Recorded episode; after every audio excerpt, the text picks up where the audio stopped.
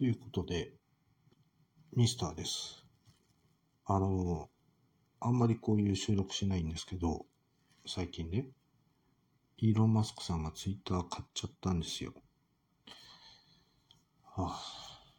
あ、試し機しかできない。はあ、あの人、結構自由にさせる方なので、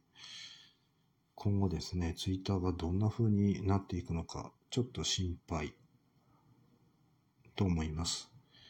今でさえすば、すごい量が、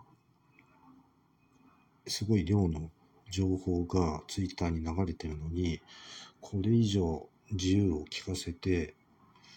いろんな情報が出回ってしまうと、まあね、検閲をしてくださいってことを言ってるわけじゃないんだけれど、止めどもなくなっていくんじゃないかなと。今でさえ止めどもなさそうなのに、ますます止めどもないものになっていくような気がしています。皆さんはどのようにお考えでしょうか？ちょっとね、あの、今回、えー思考を変えて、あの、収録をしているんですけれど、えー実際ですね、ツイッターが今後どのように生まれ変わるのか、それともこのまま維持されていくのか、というところは見どころですね。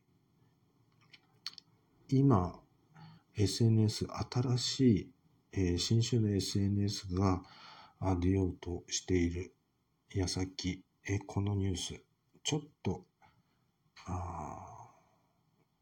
警戒したいなと思います。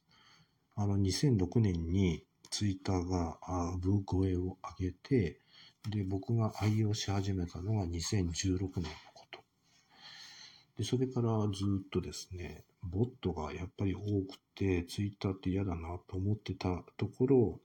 だここ何年かね、あの、普通に収まってるので、あの、まあ、ミニブログとして、まあ、140字で、今210字ですかね。あその中で、あの、つぶやきをずっとし続けてますけれど、あのつぶやきの数はものすごいですよね。フォロワーの数は少ないですけど。で、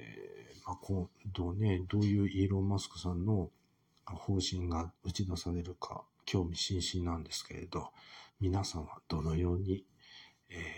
ツイッターを使ってらっしゃいますか？あの、スペースなんかいらないと思うし、前のね、ツイッター、シンプルなツイッターの方が僕は好きだったんですよ。あの、いろんな機能がない方が僕はツイッター大好きだったんですけど、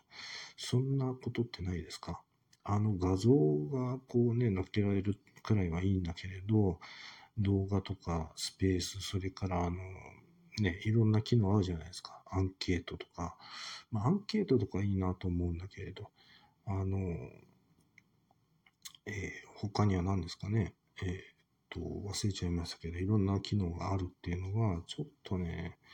まあ予約投稿ができるって嬉しいなとは思いますけどね。うん。というわけで、はあ、と、ため息をついて、今回はこの辺で。